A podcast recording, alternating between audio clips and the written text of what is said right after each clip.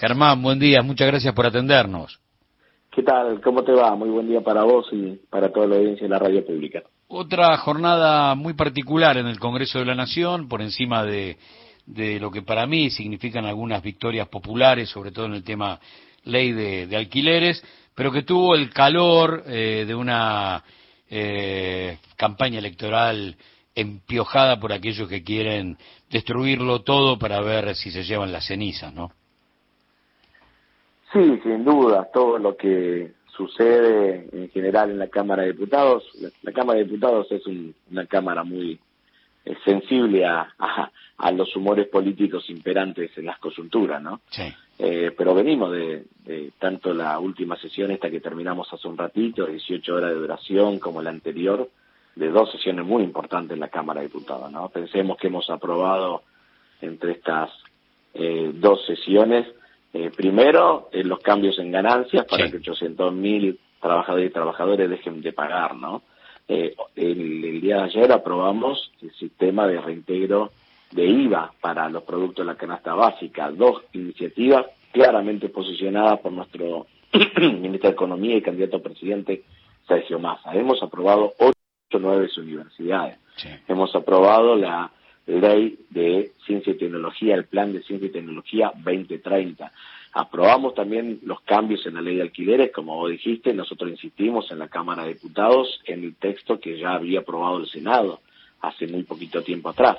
Aprobamos también el, el régimen de promoción de inversiones para el gas natural licuado. Es un proyecto estratégico que nos puede permitir que aprovechemos el gas de vaca muerta, que lo llevemos hasta el puerto, hasta el mar argentino y allí, o en plantas ubicadas en el continente, o en plantas ubicadas arriba de barcos, podamos hacer la liquefacción que permita su exportación.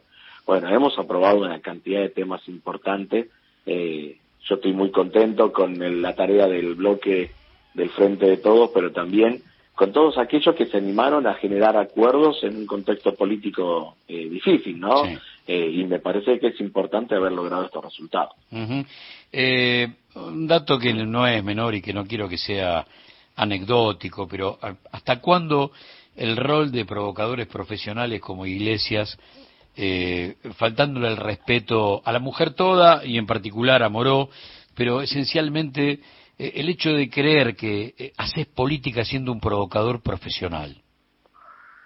Bueno, a mí eh, lo de provocador coincido 100%. Lo de profesional tengo mis dudas, digamos, ¿no? Porque me parece que cada vez más chabacano, cada vez más berreta, se le nota más. ¿Viste? Cuando uno reincide, reincide, reincide en un determinado rol, hay un momento donde ya casi que va perdiendo eh, la gracia, ¿no? Y, además de su violencia sistemática, de su actitud de descalificación, de esta cosa de que pasa casi toda la sesión eh, dando la espalda a los que dicen otros colegas diputados. Realmente es una cosa muy, pero muy berreta. Eh, y, tiene esta actitud de, eh, de misoginia con contra eh, las mujeres, pero especialmente contra nuestra presidenta, contra Cecilia Moró, que, realmente son, son graves y preocupantes, ¿no? Pero, eh, digo, a veces, viste cómo pasan en, los medios de comunicación, estos son hechos eh, que tienen su visibilidad y que muchas veces pareciera que ese es el tono eh, del 100% de la sesión. Y no, no fue así, en lo más mínimo, ¿no? Logramos trabajar eh, durante 18 horas en la Cámara de Diputados, a 12, 13 días de las elecciones, eh, con todo lo que ello significa, aprobando iniciativas importantes, obviamente dando debates políticos. Fue una sesión en la que le dijimos, eh, con mi ley sentado en el recinto, que era el responsable de este proceso de desestabilización política y económica alrededor del manejo de los dólares financieros eh, de aquellos sectores eh, vinculados a los fondos de inversión nosotros le podemos llegar a decir buitres, digamos, ¿no? que lo que están queriendo es generar un proceso de inestabilidad económica y política en la República Argentina. Y estos debates los damos en la Cámara de Diputados a la luz del día con todos los diputados presentes. ¿Imaginas la posibilidad, qué sé yo, aunque sea política, pero de alguna sanción en el marco de la Cámara al diputado Milei? Digo, porque más allá del candidato, ahí hay un diputado nacional, Hay un tipo que ocupa una banca que de la mano del terrorismo económico lo que pretende es una locura y esencialmente eh, enterrar mucho más en la pobreza al pobrerío y, y algunos empujarlo hasta la marginalidad. Pero ¿se puede imaginar alguna algún tipo de sanción dentro de la Cámara? Vos sabés que no es fácil sancionar a un diputado, ¿no? Porque requiere una, una cantidad de elementos a tener eh, en cuenta y además una mayoría especial que lo pueda aprobar y no me da la sensación de que en un contexto electoral sea tan fácil conseguir esa mayoría.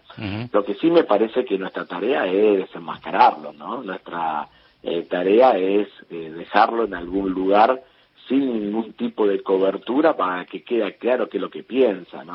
Eh, y yo creo que en eso dimos otro paso importante que lo anunciamos. Nosotros vamos a empezar a tratar los proyectos de negacionismo ¿no? en la Comisión de Derechos Humanos. Lo anunciamos en el día de ayer eh, porque en el marco también de un debate que hay alrededor de la condena al antisemitismo, teniendo en cuenta todo lo que está pasando en Israel, nosotros dijimos que queremos avanzar en otro eje, que es el eje eh, del negacionismo, porque nos parece importante en esta etapa, 40 años de democracia y nosotros tenemos un diputado de la Nación poniendo en discusión la cifra de desaparecidos, de tener desaparecido en la Argentina, diciendo que hubo una guerra y que se cometieron excesos, haciendo suya las, eh, los, los, eh, las propias justificaciones y los propios eh, argumentos que gozaban los responsables del terrorismo de Estado en la Argentina, ¿no?